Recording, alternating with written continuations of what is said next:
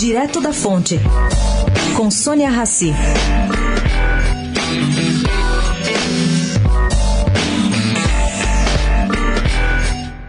Chegou a linha abaixo da cintura um movimento de ex-presidentes do IBGE que estão se posicionando contra o novo desenho do censo de 2020 montado pela atual direção do Instituto. Bom, dos cinco ex-presidentes que, em carta aberta divulgada há duas semanas, expressando extrema preocupação com os rumos do órgão, soube-se que um deles assinou essa missiva acreditando que todos os outros ex-presidentes o fariam.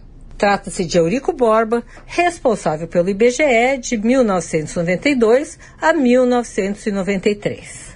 Ontem, quando ele tomou conhecimento da emissão da nova carta pública, reação de sete também ex-presidentes do Instituto de Pesquisa, declarando que não procede, como às vezes tem sido dito, que a redução no tamanho dos questionários significa perda de séries históricas, Borba se surpreendeu e quase ratificou o apoio à ação da atual presidente Suzana Guerra, mas pensou melhor e não quis criar confusão.